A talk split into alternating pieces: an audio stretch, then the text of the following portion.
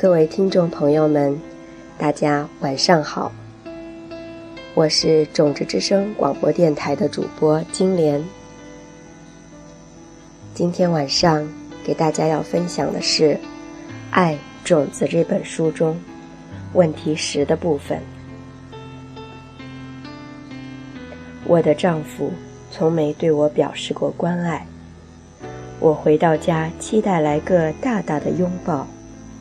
但他却只是说声“嗨”，然后坐下来检查他的邮件。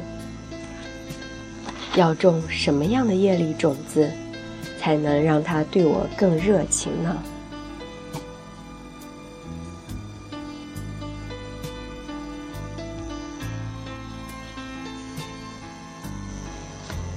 要了解需要种下什么种子，来使你的丈夫。对你关爱有加，你必须先学会欣赏橡树。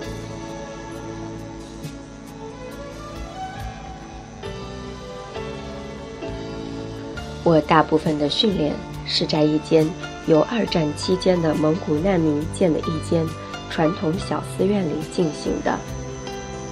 这间寺院坐落在新泽西州的中部，是古蒙古建筑风格。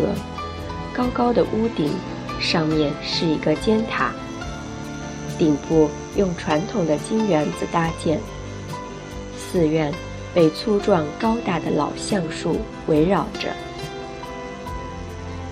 有一晚，我们经历了一场大风暴，连寺院旁边的一棵大树都被吹倒了。它倒靠在屋顶，离地三十英尺。隔天早晨，为数不多的所有僧人都聚集在人行道上，向上看去。方丈说道：“我们需要砍掉树的顶部，然后缓缓地移开树干，这样就不会砸坏窗户和墙壁。”僧人们不约而同地点头。他们真是奇怪的一群人。从15世纪中亚的大草原来到此地，大多数都已超过75岁了。蒸炉，一个不常出入房间的隐士，静静地说道：“当然，那棵树应该由资历最浅的僧人来砍伐。”我叹了口气：“资历最浅的僧人。”几乎是我的另一个名字。我比他们当中最年轻的僧人还年轻五十岁，不像社区里的蒙古青年，星期六下午开车不到两小时就能抵达纽约市的下东区，去泡舞厅。他们又怎么会放弃这样的生活，排队受戒当僧人呢？我来吧，我只好说，然后伸手拿了把又古老又巨大的电锯。我单手爬上高高的梯子，坐在寺院的屋顶边缘，拉动了启动绳，尽量防止自己掉落。然后我移向那高出的树枝，脚踩在树干和树枝之间，站了起来。开始伐树。不到三分钟，我的脚因为精疲力尽和恐惧，不停地颤抖着。我巨高，哈哈！正如在下面笑道：“看看 Pig Pig 先生。”我白了他一眼。Pig Pig 是藏语中“软脚”的意思。他正取笑我是个软脚先生。三个小时后，终于大功告成。我们成功的将树移开。我从梯子上爬了下来，在下面的人行道上，我看见了一粒小小的橡子。我捡起来，让橡子在我手心上滑动。突然间，我看见了它百年后茁壮成长的样子。一棵巨大高耸的橡树。而且，我还看见了未来的另一场风暴。看见这棵新长成的大树倒靠在寺院上。我甚至看见一世纪以后的自己，还是资历最浅的僧人，爬上梯子去砍掉它的树枝。我吼了一声，便将橡子丢到路中间，让它永远不能生根发芽。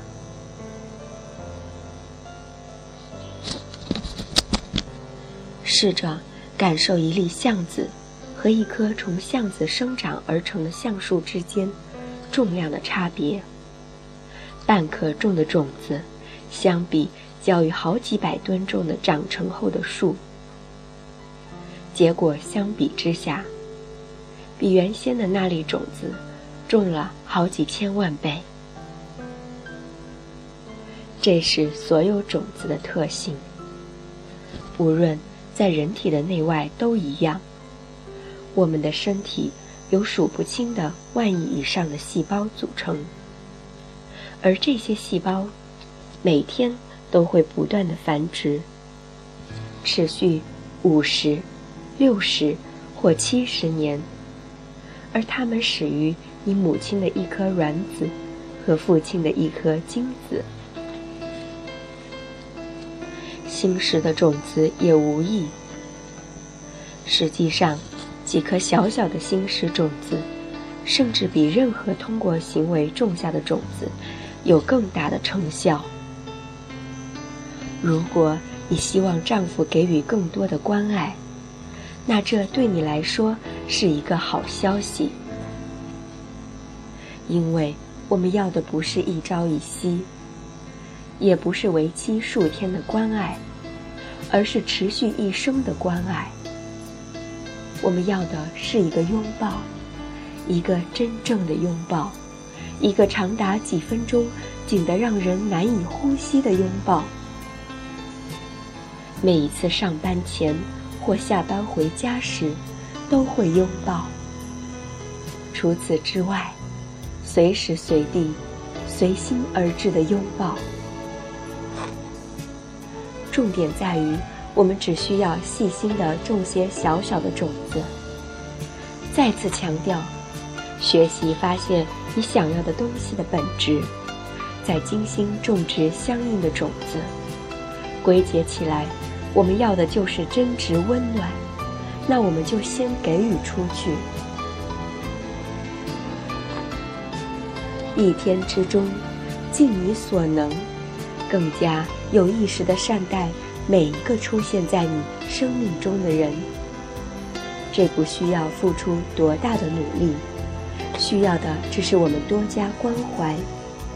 同事工作出色时，拍一拍他们的肩膀，表示赞扬；对食品杂货店收银员表示感谢。当你身后也要进入同样大楼的人扶住门。最重要的是，随时用你灿烂的笑容感染你身边的人。可以是在街上擦肩而过的路人，或是店里的人。尤其，如果你细心地执行在第四题所述的咖啡冥想的话，这些小种子将会生长成一棵巨大无比的树，寄一辈子的关爱。出乎意料的温暖，是最甜蜜的。而你的丈夫将别出心裁的表达对你的关爱之情。